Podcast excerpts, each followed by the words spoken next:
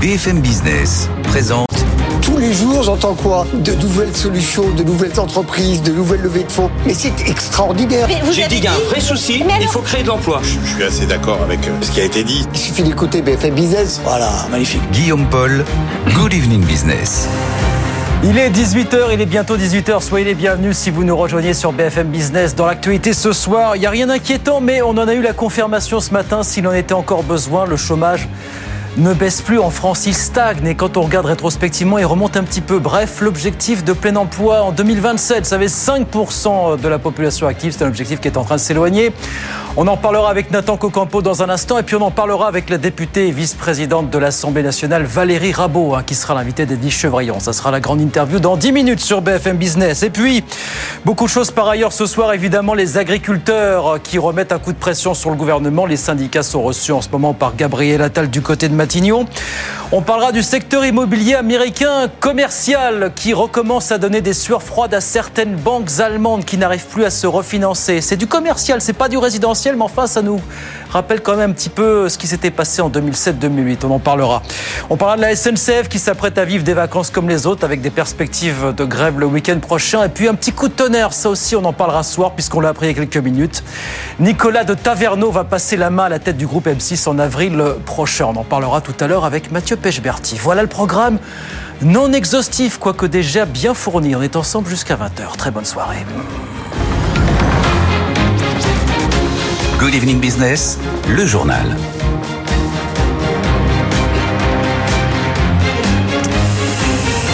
Donc c'est la grande question. Il va falloir, est-ce qu'il va falloir ranger au placard, vous savez, l'objectif de plein emploi, chômage à 5% en, 2027. Nathan, bonsoir.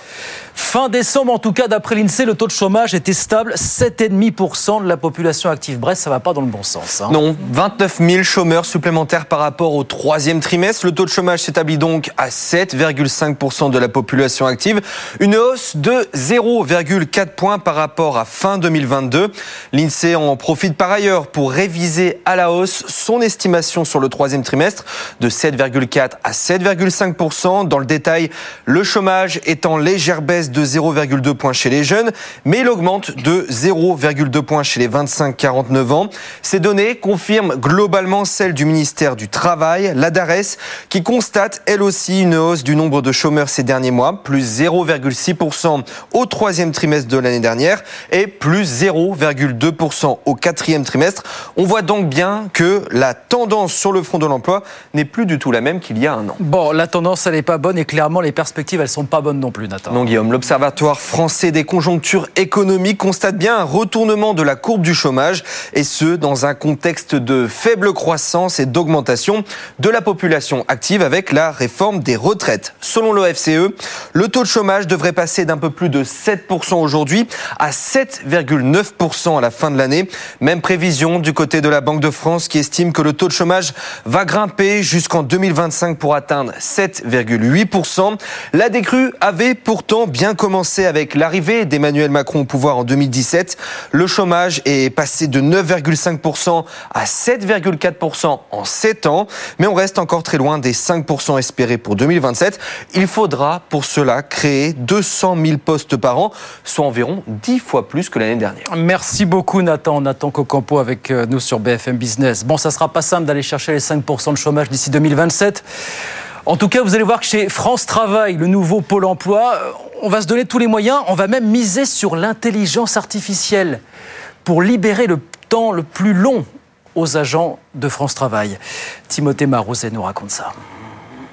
France Travail l'a baptisé Lego. Cette IA maison permet de gérer le demi-milliard de visites sur le site chaque année, une aide précieuse pour les conseillers puisque l'algorithme permet d'automatiser la lecture et l'analyse des CV, de traiter des milliers d'emails ou encore de classifier les dossiers entrants.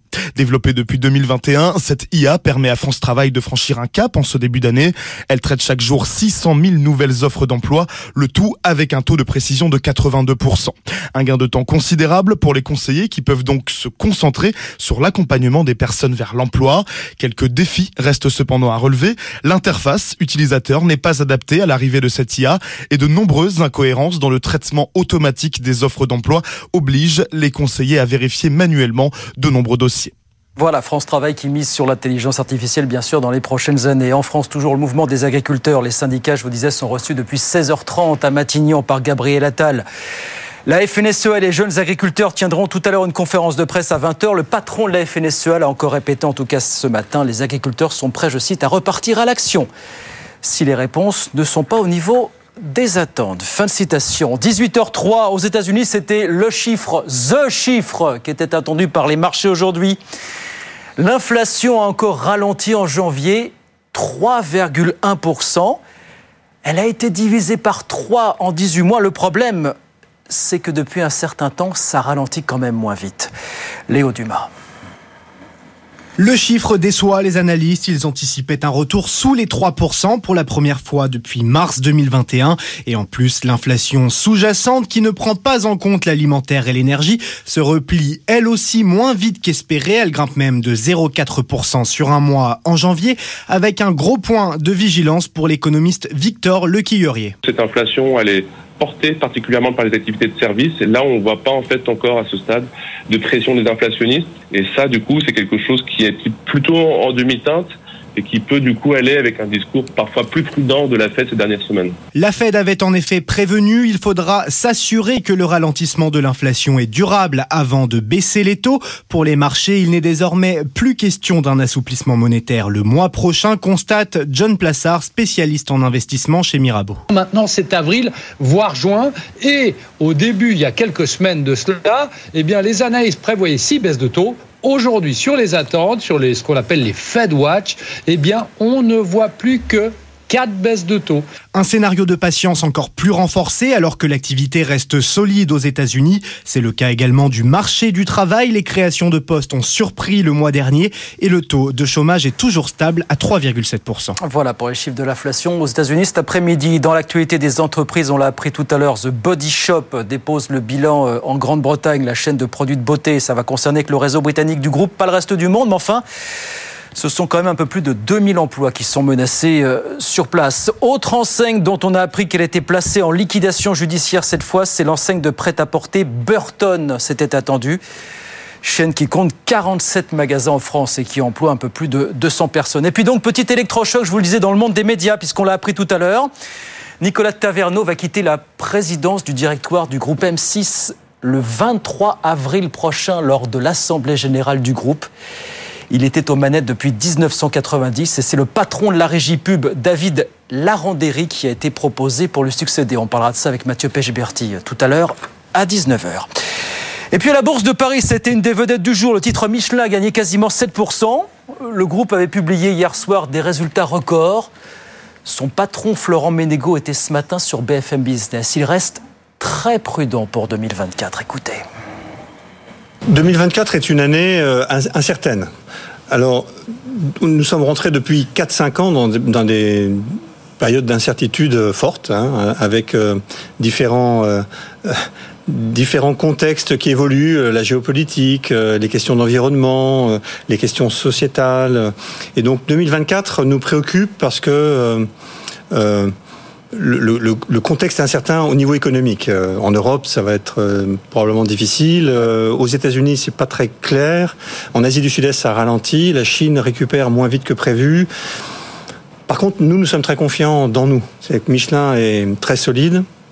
Nous continuons d'innover et donc nous sommes très confiants, même à l'heure d'aborder l'année 2024.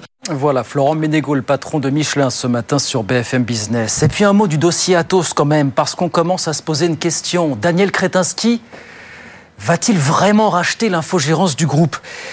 Ça fait deux mois que les discussions sont au point mort. La direction ne veut pas le lâcher, sauf qu'elle subit en parallèle une grosse pression d'un fonds activiste. Mathieu Pechberti. Le président d'Atos, Jean-Pierre Mussier, est tétanisé par un de ses actionnaires. Le fonds Alix a lancé deux procédures judiciaires contre les administrateurs du groupe pour avoir choisi de vendre ses activités historiques à Daniel Kretinsky. La première au pénal les accuse de corruption passive alors que le milliardaire promettait de généreux bonus à deux dirigeants du groupe. Les discussions s'enlisent car Atos demande à l'homme d'affaires d'augmenter son prix au-delà de ce qu'il est prêt à proposer. La direction assure qu'elle continue à négocier de bonne foi, comme l'oblige le contrat d'exclusivité signé avec Daniel Kretinsky. Le président d'Atos a basculé dans un mode procédurier. Il ne veut prendre aucun risque en prenant la responsabilité de renoncer à l'opération. Jean-Pierre Mustier craint d'être de nouveau la cible de poursuites judiciaires. Le fonds Alix, qui a perdu 15 millions d'euros en investissant dans Atos, a déposé une deuxième plainte contre le groupe pour mauvaise gestion. Il réclame 1 milliard d'euros d'indemnité pour compenser la chute du de Avec nous sur BFM Business. 18h08, on va sur les marchés. Tout de suite, retrouver Étienne Braque depuis Euronext à la Défense. Bonsoir Étienne, on termine dans le rouge clairement ce soir à Paris. hein. Bonsoir. Ah oui, très clairement, avec euh, un CAC 40 qui perd 0,8%. C'est sa pire séance en l'espace de 10 jours après la publication de ces chiffres d'inflation qui sont donc ressortis euh, supérieurs aux attentes, hein, puisque le consensus s'attendait à moins de 3%. Finalement, c'est 3,1% le, mois dernier. Suite à cela, vous avez l'obligataire qui grimpe avec un 10 ans américain qui revient sur des plus hauts de décembre dernier à 4,3%. Ça fait pression forcément sur euh, les valeurs de croissance. Seules les valeurs défensives s'en sortent. Vous avez noté Michelin qui gagne plus de 6%. Vous avez également une très belle publication pour Beneteau avec des ventes de voiliers qui résistent. hein. donc euh, ça, ça rassure les investisseurs. La valeur gagne 7,5% ce soir à la clôture à 12,32 euros. Et puis euh, à noter Orpea et Atos qui perdent plus de 5% hein, des dossiers sur euh, des visibilités très réduites et des plus bas historiques sur ces deux valeurs. À noter que les prochaines heures seront encore animées par beaucoup de publications d'entreprises. Rien que jeudi, 8 sociétés vont dévoiler leurs résultats trimestriels. Et d'ailleurs, Renault qui va dévoiler ses, résultats, eh bien, sera sur BFM Business jeudi soir pour dévoiler son trimestriel du euh, quatrième trimestre. Donc en attendant, le CAC 40 est en petite baisse, moins 0,8% ce soir à la clôture, 7625 points. Merci beaucoup Étienne. On regarde rapidement ce qui se passe à Wall Street pendant ce temps évidemment. À mi-séance, le Dow Jones qui s'enfonce d'1,2%, 38 327 points. Et puis l'indice Nasdaq de son côté qui perd 1,3%, 15 730. Tout ça à la mi-séance. 18h10, euh, la vice-présidente de l'Assemblée nationale et députée socialiste Valérie Rabault est l'invitée d'Edwige Chevrillon. C'est la grande interview dans un instant sur BFM Business. À tout de suite. BFM Business présente Edwige Chevrillon, la grande interview. Bonsoir à tous, bienvenue dans la grande interview. Une interview plutôt politique, même si elle connaît très bien l'économie. C'est une économiste. Bonsoir Valérie Rabault. Bonsoir Edwige Chevrillon. Merci d'être avec nous. Vous êtes première vice-présidente à l'Assemblée nationale. Vous êtes députée du Tarn-et-Garonne, députée socialiste. Beaucoup de questions à voir avec vous, justement, de questions budgétaires, questions de l'agriculture, parce que vous avez publié une tribune dans laquelle vous faites plusieurs propositions. On parlera de pénurie de médicaments, parce que vous allez déposer, enfin, ou demain sera examiné en commission des affaires sociales un projet de loi sur euh, comment lutter, pallier à ces pénuries de médicaments. Mais d'abord, deux, trois questions d'actualité. Vous arrivez tout juste de l'Assemblée nationale. C'était le retour des revenants. Là, il y avait neuf ex ministres, dont la première ministre, ex-première ministre Elisabeth Borne, qui ont fait leur retour sur les, les bancs de l'Assemblée nationale. Ça a fait quoi comme Mais euh, Ils ont été très discrets. Ah bon, il n'y a pas eu d'effet waouh? Il n'y a pas eu d'effet waouh. Non? Non. Comment vous expliquez ça, ça Je va- sais pas. Je sais pas. D'ailleurs, on a eu du mal à les repérer dans les travées, euh, mais on les a repérés.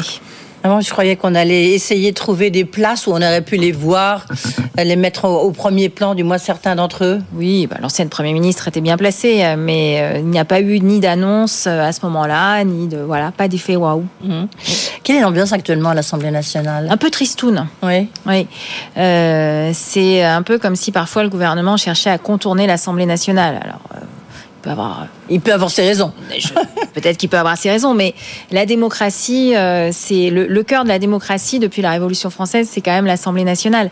Et donc, euh, je pense qu'il faut, de la part du gouvernement, il ne faut pas qu'il y aille à reculons.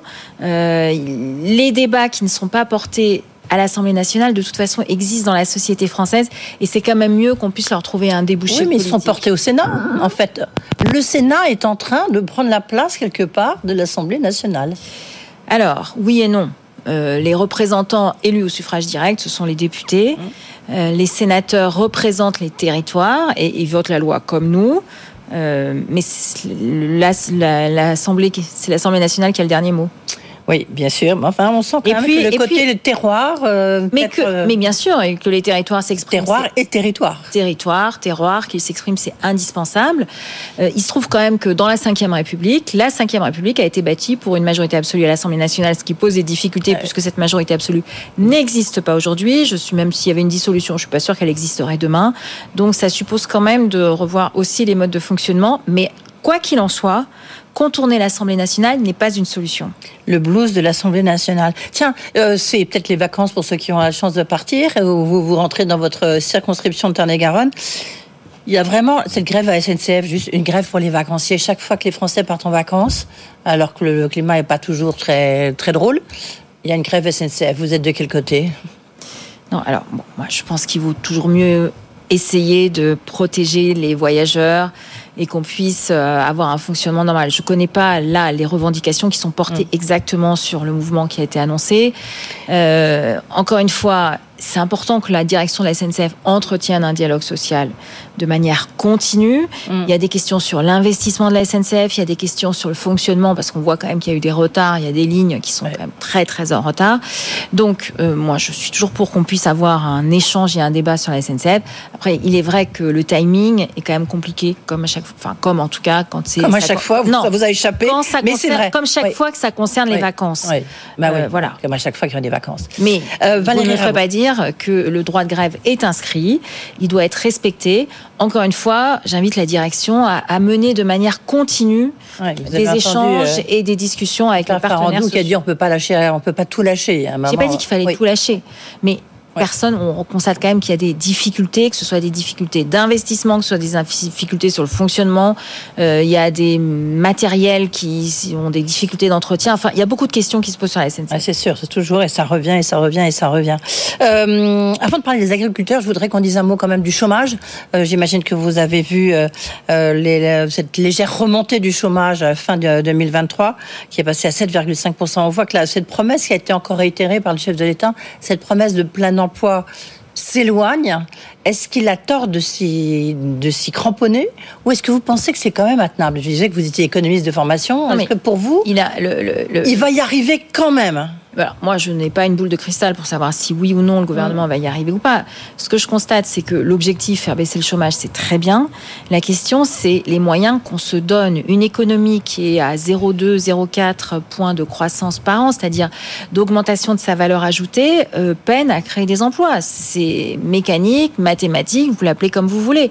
Et donc, la vraie question, c'est est-ce que le gouvernement mobilise tous les moyens qu'il peut mobiliser ou qu'il pourrait mobiliser pour être en capacité de créer plus de valeur ajoutée dans notre économie. Personnellement, je ne le crois pas. Par exemple, qu'est-ce que vous voudriez de plus hein? On a déjà donné, distribué beaucoup d'argent, il, y a les caisses mais, vides. Mais c'est pas distribuer l'argent, c'est de mm. dire comment on fait en sorte d'avoir un vrai plan d'investissement, par exemple sur le médicament. Parce qu'on peut faire plein d'annonces, euh, s'il n'y a pas un vrai plan d'investissement, ça marche pas.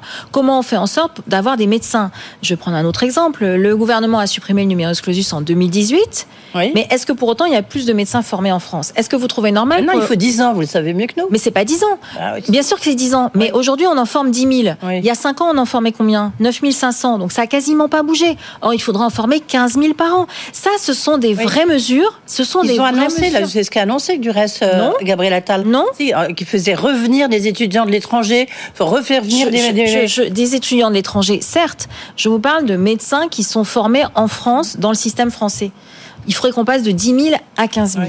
Ça, ça coûte de l'ordre de 30, un peu plus de, allez, 150 millions d'euros, ce qui est ce qui est indispensable pour notre pays.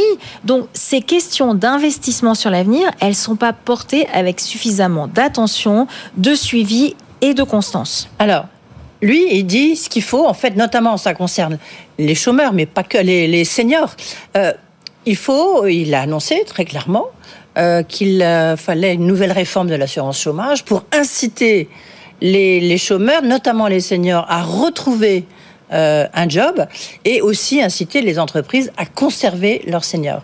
et sinon, il a dit, si de manière il y a un dérapage de l'assurance chômage, eh ben nous on prendra la main, nous gouvernement il fait le forcing. il a raison, non? Mais est-ce qu'il pense sérieusement que c'est comme ça qu'il va faire baisser le chômage durablement? Le chômage, oui, c'est ce qu'il pense. oui, bah, il a tort. Le chômage ne baisse durablement que si on est en capacité de créer plus de valeur ajoutée. Aujourd'hui, la France et l'Allemagne, c'est 40%, 40% du PIB de l'Union européenne. Les deux économies sont en panne France et Allemagne, Mm. c'est-à-dire quand elles ont 0,2, 0,3, 0,4% de points de croissance. Elles sont en train de tirer l'Europe vers le bas, alors que les États-Unis, elles, sont vraiment en train de décoller. Et elles décollent pourquoi? Parce que Biden a annoncé son plan IRA, qui a 115 milliards de dollars. D'accord, Euh, ouais. mais qui, qui est en capacité de faire une vraie transition écologique, de donner un cap. Nous, on va mettre de fixer- 40 milliards. Mais nous, vous y comprenez quelque chose? Ah non, Vous regardez le leasing, on vous dit, vous, si vous avez moins de 15 000 euros euh, par an, euh, vous pouvez bénéficier d'un leasing. Vous en pouviez. payant. Vous pouviez bénéficier d'un leasing qui vous permettait de- d'acheter euh, avec un leasing une voiture électrique en payant 100 euros par mois. Le gouvernement dit c'est terminé.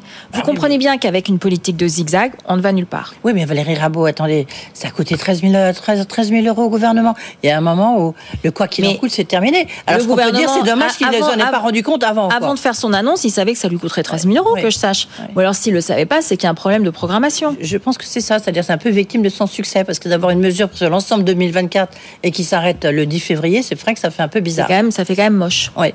Le- ça veut dire que vous pensez qu'il faut réinjecter encore de l'argent dans la Non, machine Moi, je pense qu'il faut cibler les investissements qu'on est en capacité de faire. Je pense que sur le médicament, c'est indispensable. Sur l'énergie, euh, là aussi, on nous avait promis une loi de programmation.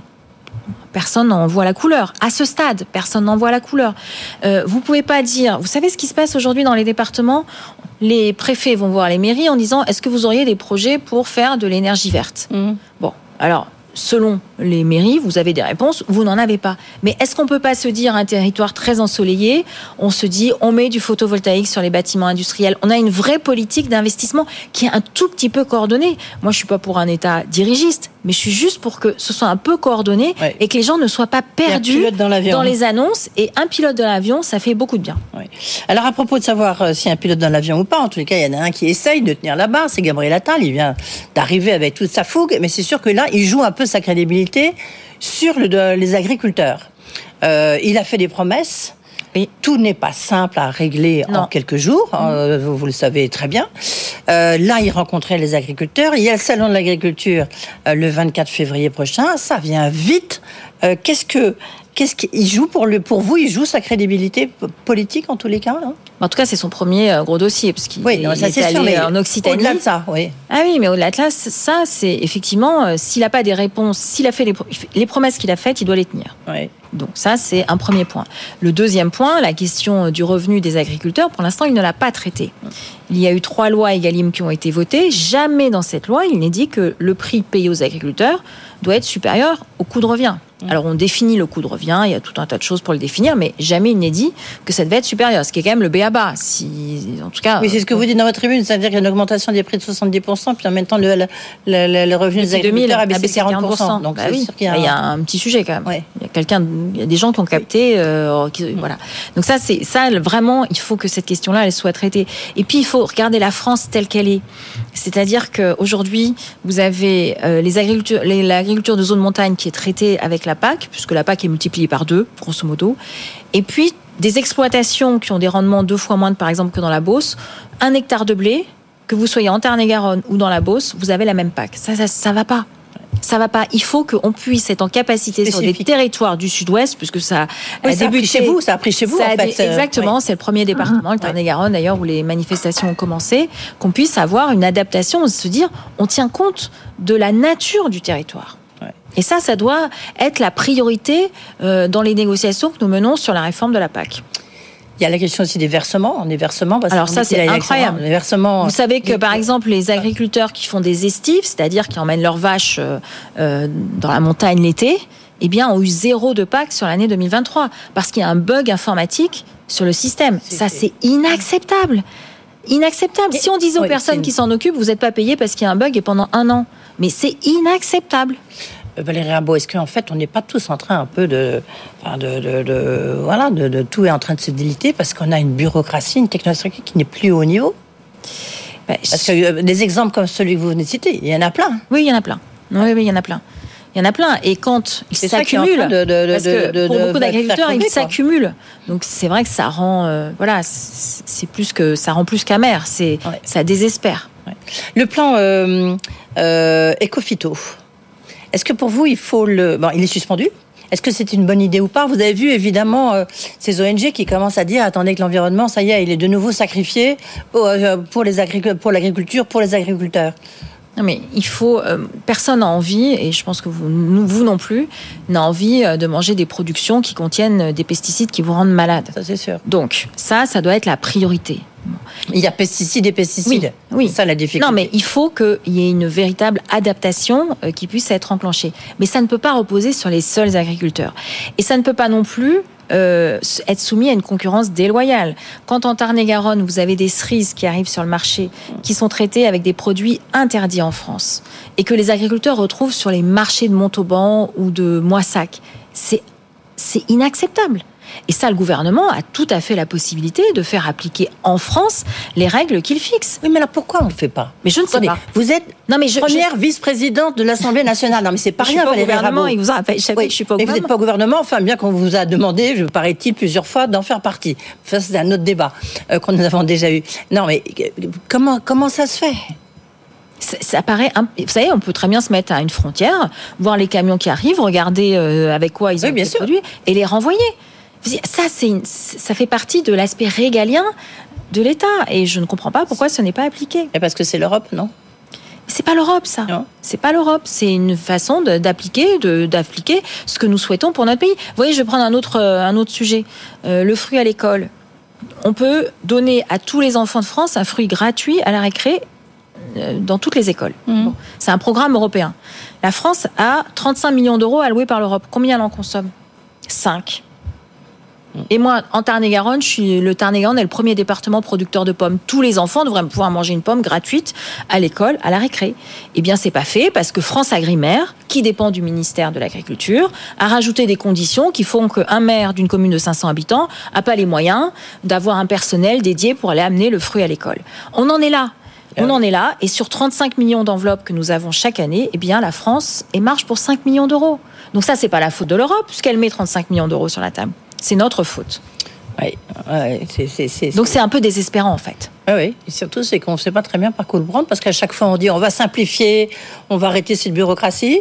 Euh, quand on, Manifestement, on- elle- Manifestement, elle est assez tenace. hein. Est assez Euh, en tous les cas, oui. c'est comme une leader de la bureaucratie. Euh, le budget 2024. Il devient un peu intenable, non? On parlait tout à l'heure des raisons pour lesquelles le leasing social, le gouvernement a fait euh, stop, euh, a mis le feu rouge. Euh, le budget 2024, il, est pas tenable en l'état. On- Selon nos confrères Les Échos, euh, Bruno Le Maire devrait annoncer une révision à la baisse de la croissance. On voit bien avec les chefs d'entreprise qui, qui, euh, qui sont sur euh, ce plateau. c'est difficile, c'est très incertain 2024. Euh, il faudrait une loi de finances rectificative, vous pensez? Bah, ça fait deux fois qu'on ne vote plus de loi de finances à l'Assemblée nationale. Euh, je ne sais pas combien de temps ça va continuer, mais euh, moi je plaide pour qu'il puisse y avoir, euh, les oppositions jouent leur rôle, mais qu'il puisse y avoir un consensus sur quelques grands sujets, sur le logement. Le logement, il y a moins 30% de permis de construire en 2023. Mmh. Donc les conséquences, on sait qu'elles vont être dans 18 mois. On va avoir un effondrement à hauteur d'au moins 30% de, de la Bah, construction. ouais, on mais, oui, mais, déjà. mais on y est déjà, mais ça va s'accentuer puisque on voit les permis de construire qui ont été signés l'année dernière. Donc ça, ça ne sera pas une surprise. Et je pense que sur le logement, le gouvernement devrait pouvoir arriver à trouver un consensus pour soutenir la construction dans notre pays. Ça, c'est un, un, Bah, C'est un, enjeu. député euh, Casbarian qui vient d'être euh, un de vos confrères, Bah, je ne sais pas, pas. de votre parti, c'est sûr, Je- qui a je été ne sais- nommé je- ministre du Je ne logement. sais pas comment il va prendre les choses, mais en tout cas, ça, c'est un enjeu majeur. Sur le, sur, je reviens sur le budget. Euh, vous pensez qu'il faudrait que, enfin, il faut rectifier la croissance telle qu'elle est prévue dans le budget 2024 Alors moi, je regarde les prévisionnistes, j'ai vu les prévisions de l'INSEE, j'ai vu aussi que l'INSEE avait alerté depuis quand même bien un an sur le fait que la productivité française baissait. On s'est toujours dit on travaille peut-être moins que d'autres, mais on travaille mieux. C'est plus le cas aujourd'hui depuis la sortie du Covid, alors que, par exemple, en Espagne, la productivité repart. Donc ça, c'est une vraie question. C'est une question de savoir, c'est une question de méthode dans le travail. Et euh, je pense que ça devrait alerter le gouvernement de manière peut-être plus incisive qu'il ne l'est aujourd'hui. Un mot, malheureusement, euh, on arrive au bout de cet entretien. Sur votre proposition de loi sur la pénurie de médicaments, vous avez deux mesures phares. Expliquez-nous. Eh bien, je pense qu'il faut qu'on puisse avoir un, des stocks minimums, Aujourd'hui, on a 15 jours sur le doliprane, c'est insuffisant. Et puis qu'on puisse avoir aussi un dialogue. Alors ça, c'est sur la partie économique. Il y a des reconstructions et vraiment de véritables, un vrai plan de relocalisation en Europe. Et enfin, qu'on puisse avoir une agilité euh, dans la capacité à déstocker aussi avec nos partenaires européens. Merci beaucoup. Puis des sanctions, hein, peut-être des sanctions qui soient un peu plus euh, pénalisantes. merci beaucoup. Merci Euh, à merci vous. Valérie Rabault d'avoir été avec nous, la première vice-présidente de l'Assemblée nationale, députée euh, socialiste. On parlera des élections européennes une autre fois, mais on a le temps. Euh, de Tarn-et-Garonne. Tout de suite, Guillaume Paul. BFM Business, l'info éco. 18h30 sur BFM Business. Dans l'actualité ce soir, le mouvement des agriculteurs. Les syndicats sont reçus à Matignon en ce moment par euh, Gabriel Attal. Euh, Les syndicats qui tiendront une conférence de presse tout à l'heure à 20h. Le patron de la FNSEA l'a encore répété il y a quelques heures. Les agriculteurs sont prêts à repartir à l'action si les réponses ne sont pas au niveau des attentes. Fin de citation. En France, le chômage qui reste stable à la fin de l'année. On a eu les chiffres de l'INSEE ce matin sur le quatrième trimestre. Fin décembre, donc, le taux de chômage était toujours de 7,5%, comme euh, c'était le cas trois mois auparavant. Euh, aux États-Unis, par contre, l'inflation a continué à ralentir en janvier. Fin janvier, elle était à 3,1% sur un an contre 3,4% le mois précédent, sauf que les analystes s'attendaient à l'avoir passé d'ores et déjà sous la barre des 3%. Euh, Dans l'actualité des médias, ce petit électrochoc, puisqu'on l'a appris tout à l'heure en France, Nicolas de Taverneau va quitter la présidence du directoire du groupe M6 le 23 avril prochain à l'issue de l'Assemblée générale des actionnaires. Il était aux commandes depuis 1990 et c'est l'actuel patron de la régie pub du groupe M6, David Laramendi, qui a été proposé pour lui succéder, précise ce soir le groupe. The Body Shop dépose le bilan en Grande-Bretagne, la chaîne de produits de beauté. Ça ne va concerner que le réseau britannique du groupe, mais ce sont quand même un peu plus de 2000 emplois qui sont menacés sur place. Autre enseigne dont on a appris qu'elle était, elle, placée en liquidation judiciaire, c'est l'enseigne de prêt-à-porter Burton, c'était attendu. La chaîne compte 47 magasins en France et emploie un peu plus de 200 personnes. Il est 18h32, on vient avec nos experts dans un instant sur BFM Business jusqu'à 19h. À tout de suite. Good Evening Business. Actu, experts, débat et interview des grands acteurs de l'économie. 18h35 sur BFM Business. Bienvenue dans les experts du soir. Cyril Lachèvre, vous nous avez rejoint. Bonsoir. Bonsoir. Fondateur de l'agence de communication Silence. Nous allons tout de suite échanger avec Guillaume et Edwige sur cet échange qui vient d'avoir lieu avec Valérie Rabault, vice-présidente de l'Assemblée nationale, membre du Parti socialiste. Euh, Bon, elle a quand même rappelé un truc intéressant, euh, Valérie Rabault, ce soir. Elle rappelle que ça fait euh, deux ans et demi qu'on n'a pas de budget, de budget qui a Voté. été voté en France. Ah ben pour cause, oui, c'est parce que nous on est dans l'art du 49.3, ça c'est ça c'est ça c'est certain. Donc euh, quand je lui dis une loi de finances rectificative, elle me disait ben, pourquoi pas, mais en même temps comme on n'en vote pas, on vote pas de budget, donc euh, enfin nous euh, nous puisqu'elle est socialiste, donc euh, c'est sûr qu'on a euh, on a un exercice qui est un peu falsifié de, de- de ce point de vue-là. Non, ce qui est intéressant chez elle, c'est qu'on on- on voit aussi qu'il y a d'abord elle parle du malaise euh, du grand blues à l'Assemblée nationale. Moi c'est ça qui est un peu qui m'a frappé, un peu comme le blues euh, ambiant, hein, politique. euh, la- L'ambiance politique, elle est pas très bonne. L'ambiance économique, on le voit. hein, encore une fois, encore ce matin avec euh, Florent Ménégo de, de Michelin et de- d'autres patrons. Mm. euh, 2024, c'est une année très difficile. On est là, on a un peu le sentiment Avec que beaucoup ça d'incertitudes, flotte. oui. Y a- il y a pas- il y a- et puis surtout, est-ce qu'il y a un pilote dans l'avion? C'est un peu la question qui revient quand même assez régulièrement, de gauche comme de droite. Ça ressemble déjà à une fin de mandat, quoi. On a l'impression un petit peu, cette Oui, période un petit peu incertaine oui, entre deux eaux, peut-être. euh, ouais. Je sais pas, on, on sait, en tous les cas, on ne sait pas très bien où est-ce que où est-ce qu'on va? Elle dit qu'il faut plus d'investissement, Ouais. euh, mais en même temps, on voit bien qu'il y a eu des, il y a quand même beaucoup d'argent qui a été dépensé.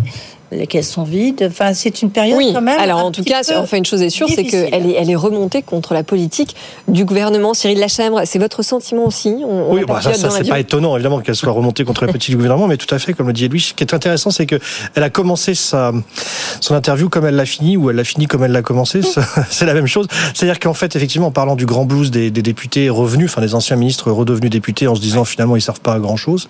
Et eux-mêmes, quand ils étaient ministres, ils, ils- ils en avaient bien conscience hein, que les députés euh, ne servait plus à grand chose. Et, et, effectivement, la fin sur le budget est assez frappant. C'est que eux-mêmes ne, votent plus de, de, de, budget depuis deux ans et demi.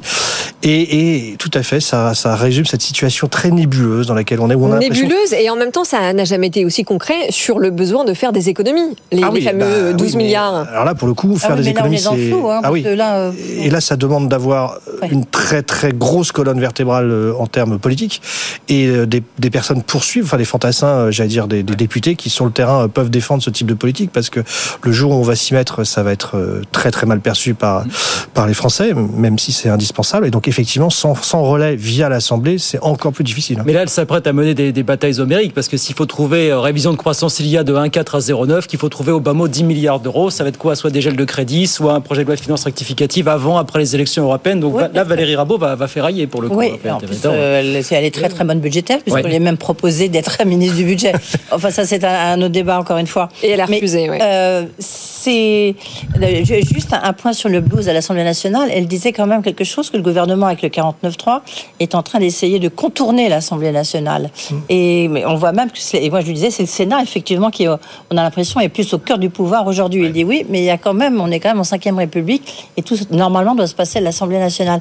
Donc on sent bien qu'il y a quelque chose qui est en train de monter, qui n'est pas forcément très très positif. Sur le, les 10 milliards d'économies, oui, enfin ça fait combien de temps euh, oui, oui, on nous dit qu'il y aura 10 milliards d'économies oui. euh, On ne les voit pas. Si c'est sur l'assurance chômage, si c'est sur l'emploi qu'on peut le trouver, on voit que les chiffres euh, qui ont été publiés ce matin montrent qu'on n'y est pas encore. Hein. C'est vrai, c'est vrai. Mais pour en revenir à la méthode que vous soulignez, parce que c'est vrai qu'en effet, Valérie Rabault a insisté sur le fait que plus rien ne se passait à l'Assemblée la, nationale. Rien, enfin, plus, ouais, enfin en tout cas, ouais. voilà, les, les, euh, sujets qui sont d'une importance capitale euh, n'y passent plus. Est-ce qu'on peut dire, Cyril, que, euh, que la démocratie est mise à mal? C'est peut-être un petit peu fort comme expression, mais, euh, mais ce qui est certain, c'est que. Enfin, le dialogue a, démocratique, ah, le dialogue démocratique, est, euh, est oui, mis à mal. Oui, oui, ça c'est certain. Il y, a, il y a sur des sujets, encore une fois, qui je veux dire, n'appellerait, enfin, appelle à vraiment un besoin de consensus et de pédagogie. Et donc, ce dialogue-là, il est essentiel. Encore une fois, euh, il est indispensable de réduire les dépenses publiques. Dans tous les cas de figure, c'est certain. Euh, et, et, donc, ça veut dire où est-ce qu'on coupe, où est-ce qu'on ne coupe pas. Donc, ça veut dire des vrais dialogues politiques, droite-gauche. Il faut arriver à un consensus pour le faire accepter par la population. Sinon, ce sera une multiplication de mouvements type euh, agriculteur, mais oui, mais il y en a partout des mouvements. Voilà, exactement. Dans la médecine, euh, dans la justice, dans la police police, euh, Tout à fait. dans, dans, le bâtiment. Euh, donc c'est. Donc au-delà même, effectivement, d'avoir une majorité, bon, ça c'est évidemment indispensable, mais c'est d'avoir encore une fois, un espace où on dialogue, où on tombe d'accord sur quelque chose, avec un consensus sur un constat commun. Ce constat, on l'a même pas encore. C'est dramatique. Non. Alors, on parle des agriculteurs en quelques minutes. D'abord, je voudrais votre regard sur les chiffres du chômage qui sont tombés ce matin, que nous a donné l'INSEE. Donc, quatrième trimestre, bah, stagnation, puisque fin décembre, le taux de chômage était à 7,5% de la population active, ce qu'il était trois mois auparavant en février. Confirmation, s'il y en était encore besoin, que le chômage ne baisse plus, qu'il va remonter peut-être doucement, mais qu'il va remonter sûrement finalement dans les prochains mois. Hein, finalement. Oui, c'est ça. Alors c'est pas euh, c'est pas un effondrement, mais en tout cas c'est certainement une inversion de courbe. Oh bah, je sais pas. Ouais, ouais. Non, moi je non sais pas. Ah. Je me demande si on n'est pas sur euh, voilà sur une zone un, un plateau. Peu, un plateau et voilà, c'est pour ça que ça va être intéressant d'avoir les prochains chiffres. Quand vous regardez ce que dit la Banque de France, la Banque de France dit 7,5 aujourd'hui, on sera 7,8 en 2025. C'est-à-dire qu'on n'est pas sur une envolée. Non, c'est Donc clair. on a un marché du a, travail a, qui, tient, qui tient, la route quand même, mine de rien. Oui, enfin la différence d'appréciation entre les économistes, elle est plutôt sur le rythme, hein, parce que vous avez l'OFCE oui, qui, oui, eux, oui. sont un peu plus pessimistes. Euh, eux, ils voient le, Comme le, Oui, tout à fait. Le 7,9 dès la fin de cette année. Euh, donc effectivement, euh, bon, après, encore une fois, 7,9%, 8%, c'est vrai que ce n'est pas encore trop dramatique, mais c'est on est clairement sur un plateau, ce qui n'est pas étonnant non plus parce que la croissance française, elle est quasiment ouais. à l'arrêt depuis trois trimestres. Hein, donc ouais. euh, quelque part, c'est pas un grand scoop. En revanche, et là aussi, c'était intéressant dans ce que disait euh, Valérie Rabault, euh, il y a un point qui peut être dangereux ou qui peut effectivement euh, mettre à mal ces prévisions, enfin plutôt optimiste, qui est celui de la productivité. Mm. Euh, parce qu'il y a un véritable sujet là-dessus. Alors, c'est encore très difficile à mesurer, c'est très compliqué, mais, mais en gros, euh, la France a créé beaucoup d'emplois euh, depuis 5 ans euh, parce que la productivité s'est effondrée. Mm. Mm. Alors, est-ce que c'est euh, l'œuf qui fait la poule? Enfin, bref. Oui. Mais en tout cas, le fait est qu'on a créé beaucoup d'emplois peu qualifiés. Donc, il y a deux solutions. Soit ces emplois non qualifiés, on les garde, tant mieux, et on les qualifie. Donc, ça veut dire beaucoup d'investissements. mais d'un autre côté, ça fait une fermeture pour les autres soit bah, ces ces emplois non qualifiés deviennent pas assez rentables et donc oh, ils ressortent. Ça c'est dangereux. Hein. Éric Elière de, de l'OFCE, euh, en forme un peu de, de, de, boutade, mais quand même explique que la baisse de la productivité a permis de créer 1,2 million d'emplois, là où on aurait dû en détruire, selon lui, une centaine de milliers. Donc en gros, d'après lui, en 5 ans, on a créé 1 million 3 en gros d'emplois qui n'auraient pas dû être créés. C'est une manière de, de mettre oui, le et alors je rajoute à, à, cela aussi que la politique du quoi qu'il en coûte a, a, permis, en termes de nombre de création euh, d'emplois, plus 6%, mais l'activité, elle, n'a fait que plus 2%. Donc il faut se poser aussi les bonnes questions. Oui, mais je pense aussi, pour prolonger ce que, ce que disait Cyril à l'instant, c'est aussi la réforme de l'apprentissage mm. qui a apporté ses fruits, donc c'est formidable. Dans l'état de Alors, elle a coûté très cher, hein, mais, oui, mais, mais en effet, à la limite, voilà, ça, a, remis dans, sur le marché du travail euh, de nombreux jeunes, donc c'est très bien, mais elle est presque du coup aussi victime de son succès parce que ça fait baisser la productivité, parce que c'est des gens qui sont pas, qui n'ont pas le même niveau de formation que les travailleurs précédents. Mais euh, donc voilà, c'est important. c'est vrai. La baisse de la productivité, c'est pas forcément une mauvaise nouvelle. Hein, de faire rentrer des, des travailleurs peu ah bah qualifiés en emploi, c'est même plutôt une bonne nouvelle. Donc je suis pas en train de dire que c'est gravissime, mais c'est vrai que c'est un peu maintenant que ça va euh, se jouer. On, on, a des effectifs de Pôle Emploi, Pôle Emploi, pardon, France Travail, autant pour moi, qui vont grossir euh, dans la mesure où la réforme de la, des, des, retraites fait décaler l'âge de départ de 62-64 ans. Donc mécaniquement, des demandeurs d'emploi vont venir grossir les listes de, France Travail. Est-ce que vous dites que l'objectif du plein emploi à 5% en 2027 doit être abandonné, forcément? Ah. Ah, mais alors ça, c'est quand même toute la question de la définition du euh, plein emploi. Oui, voilà. Je, honnêtement, je crois qu'il faut, en matière d'emploi, ne plus s'attacher à des chiffres, parce que le marché du travail. Donc le plein emploi, c'est plus c'est pas 5%. Je ne saurais pas vous donner un chiffre, parce qu'en réalité, enfin, moi j'y suis confronté euh, tous les jours maintenant dans mon activité professionnelle. Le, monde de l'emploi a énormément évolué, avec euh, ne serait-ce que l'émergence des freelances qui sont en train d'exploser, des gens qui travaillent, entrepreneurs, qui, voilà. la facturation qui rentre de plus en plus en ligne de compte dans les entreprises. Tout à fait. Donc où est-ce qu'on situe exactement ce qu'on appelle même tout simplement le l'emploi. En fait, euh, c'est quoi cette Donc je pense que ouais, les chiffres maintenant voudront plus dire grand-chose et ce serait une erreur de la part d'un gouvernement de s'y attacher parce que on peut très bien avoir un taux de chômage de 8% euh, et finalement avoir beaucoup de gens très heureux qui et qui travaillent, qui ont des revenus et que finalement c'est une bonne chose pour l'économie. Donc franchement, je serais un peu moins fétichiste. Oui, et puis en fait, en réalité, le, le plein emploi, euh, ça serait plutôt définir le nombre de chômeurs qui correspondrait aux emplois vacants, ce, ce fameux chômage incompressible.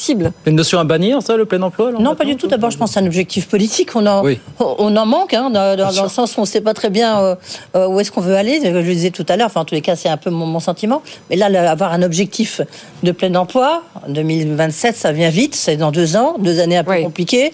Donc, Oh, je ne dis pas que ce soit évident, aller à 5%, mais déjà, si on arrive à descendre sous les 7%, ça serait déjà pas mal de retrouver ça.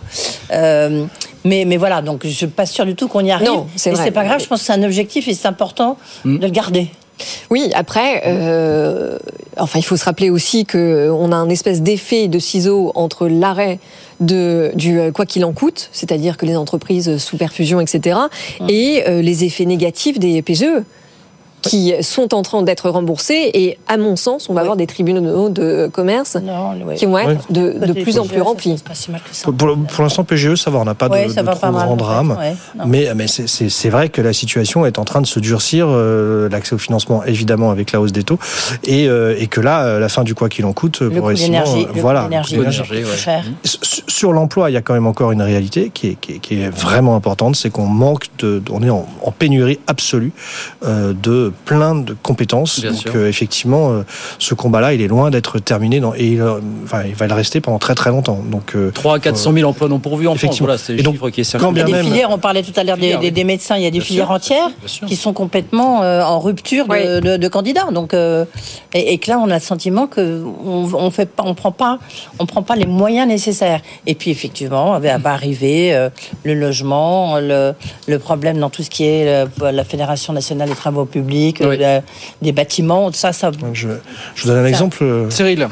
Hier, je, je, visitais une, une, petite usine euh, dans, en Picardie, euh, formidable, et, le patron m'expliquait qu'en fait, euh, il, avait arrêté d'être en 2-8, il était reparti à une chaîne unique parce que pas assez de monde, et, et donc bah, il, pouvait, il fallait maintenir les chefs d'atelier en permanence, sinon ils étaient dérangés chez eux en permanence mmh, le soir mmh, mmh. par des ouvriers pas assez qualifiés qui avaient peur, et donc ça coûtait trop cher. Donc effectivement, on voit qu'on a, on a encore beaucoup de croissance potentielle sous le, sous, sous le pied, mais qu'il faut trouver absolument effectivement les emplois qui, qui manque de Eh oui. manœuvre freine un petit peu les, les ardeurs, voilà, les, le rythme de travail. Voilà pour ces chiffres du chômage. Donc on a compris bannir l'expression euh, plein emploi désormais, une notion toute Non, relative. il faut voilà. pas, non, non, faut pas le bannir. Pas le bannir alors. Voilà, il faut savoir où le situer. Allez, voilà, on reste optimiste positif. Très bien. Alors en revanche, euh, le mouvement des agriculteurs, lui, euh, nous rend-il encore optimistes et positifs Je ne sais pas, j'ai pas tout à fait l'impression que la colère soit retombée.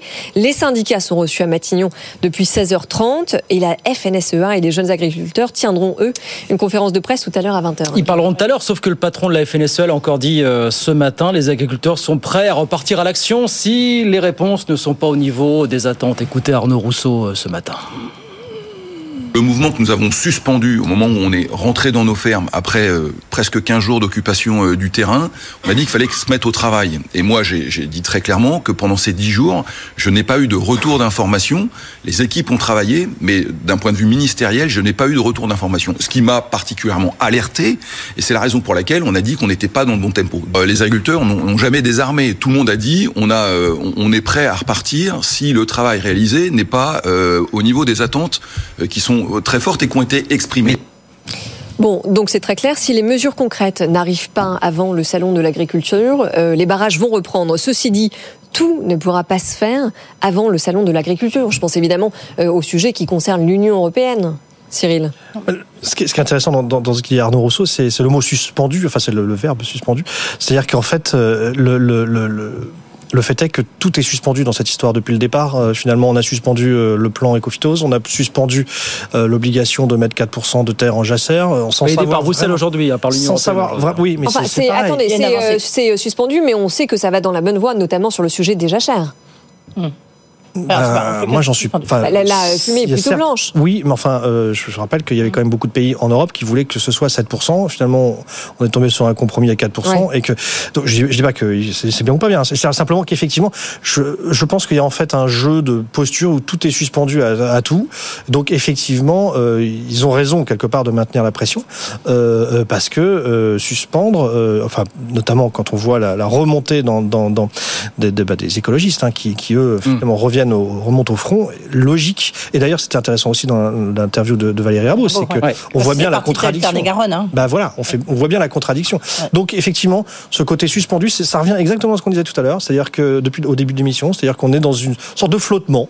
Oui, Euh, alors non, mais un voilà. flottement, Edwige, quand même, on sait que le chef de l'État euh, met la pression euh, sur son gouvernement. Il a demandé à connaître le nombre de préfets qui ont engagé des démarches département par département. Donc on sent Eh ben, qu'il y a une n'y en a pas, volonté il y en a politique. quasiment pas, il y en a très peu. Donc, euh, Oui, justement, enfin, là, il ça n'a pas les devrait aller vite. Il n'a pas les remontées, hein, d'après c'est ce qu'on dit en tous les cas. Qu'il n'arrive pas à les remonter. Hmm. Donc ça veut dire, bah non, c'est pas vite, ça fait déjà 10 jours. Hein, donc, euh, Oui, mais avec la pression euh, qu'il est en train de leur mettre, on peut imaginer que ça commence euh, à se mettre en ordre de marche. Oui, mais enfin justement, on se demande pourquoi ça s'est pas mis déjà en ordre de marche. hein. C'est pour ça qu'ils met la pression, qu'ils mettent la pression, et notamment euh, Arnaud Rousseau, la FNSEA, c'est que pour l'instant, il n'y a, il y a rien qui revient, notamment sur les réunions avec les préfets, sur comment on cure les fosses, comment on, on doit euh, tailler les haies, Les haies, comment- oui. et puis toucher l'argent de la PAC qui n'a pas a- été versé. Elle citait l'exemple Valérie Rabault dans son département très agricole. Elle disait, mais il y a des gens qui n'ont pas trouvé euh, touché le moindre argent de la PAC alors qu'il a été versé Ouais. de- en 2023. Et c'est- c'est c'est quand même Il devait être payé inadmissible parce en- que en il y a octobre un dernier, bug. ouais. Il y a un bug au sein du ministère de l'Agriculture. Que les, les bras vous en tombent hein Non mais d'accord, non mais juste attendez parce que pour citer quand même ce qui ce qui va bien et ce qui avance, euh, on a un chantier de la simplification qui est quand même en marche. Les contrôles de la loi Egalim ont permis d'identifier 124 ir- ir- irrégularités, pardon. Donc ça, c'est c'est en train d'être fixé. La volaille ukrainienne, c'est un sujet qui a été traité en faveur des agriculteurs français. Bah, C'est-à-dire que pour l'instant, il y a 45% des, notamment des poulets qui sont importés, hein, alors qu'avant, c'était pas du tout le cas. On était les premiers exportateurs. Aujourd'hui, c'est plus le cas, 45%. euh, De toute façon, quand même, il y aura des, des- des gestes encore d'ici le salon de l'agriculture. Le problème Mais de fond aujourd'hui- le problème du, oui, oui, mais le problème de fond et, c'est aussi fait aussi partie des nouvelles attentes des, des agriculteurs. C'est une réflexion d'ensemble sur un revenu décent pour les agriculteurs. Et ça, ça va pas se faire avant ou peu après le salon de l'agriculture. déjà, C'est un leur verser l'argent qu'on leur doit. déjà l'argent, puis après ce qu'on appelle le revenu décent, c'est un chantier mais de plusieurs années. Ça, finalement. C'est c'est dans ça que je dis qu'ils ont raison de maintenir la pression Oui. médiatique parce que euh, il faut attendre les actes. Alors évidemment, tout peut pas se faire en 5 jours hein, ou 10 jours. hein. Non, mais là, même en quelques jours, Mais, ça n'a pas été fait. Voilà. Il n'y a pas eu d'amorce. euh, Oui, mais enfin le sujet que, que mentionne Guillaume, qui est la, la juste rémunération des agriculteurs, qui est la demande principale, c'est quand même l'objet du projet de loi sur l'agriculture qui a été promis pour la fin du mois. La loi d'orientation agricole, mais oui, mais ouais, je- je- bon, après, il faut regarder dans les détails. hein, je veux dire, j'ai pas, j'ai pas la science infuse, mais il y, a, il y a déjà un projet de loi qui a été étudié par des sénateurs, ou paraît-il, tout est dedans. Euh, bah, pourquoi on ne s'est pas servi de ce, de ce travail fait par les, sénats, euh, les sénateurs pardon, pour faire ce pro- projet de loi qui est encore repoussé au calendrier grec C'est ça qu'on a du mal à comprendre. C'est pour ça qu'on revient toujours cette, cette euh, ritournelle. Est-ce qu'il y a un pilote dans l'avion? Est-ce que finalement, c'est pas euh, Hmm. l'État n'est pas en train de se disloquer de l'intérieur? Cyril Lachèvre.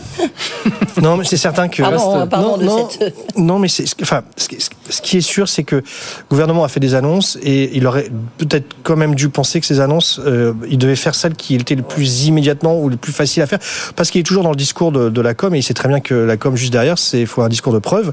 Et donc, Oui, euh, mais il ça, c'est censé être prouver. la marque de fabrique de Gabriel Attal, la fameuse parole performative Bah oui, mais le avec des que- annonces suivies des faits. Oui, mais ça, bah, ça veut dire que suivi des faits, euh, aujourd'hui, euh, ça veut dire en 10 jours. Alors ça peut paraître aussi absurde, mais c'est comme ça. Donc c'est étonnant qu'ils aient pas au moins symboliquement pris et fait Oui. savoir que quelques mesures Enfin, avaient attendez, déjà. non, mais parce que là, on euh, n'a pas parlé de, du euh, euh, gazole non routier. Non. Ça, ça c'est une décision qui a été prise et qui a été mise en œuvre tout de suite quand même. Oui, c'est vrai. Bon, ben voilà.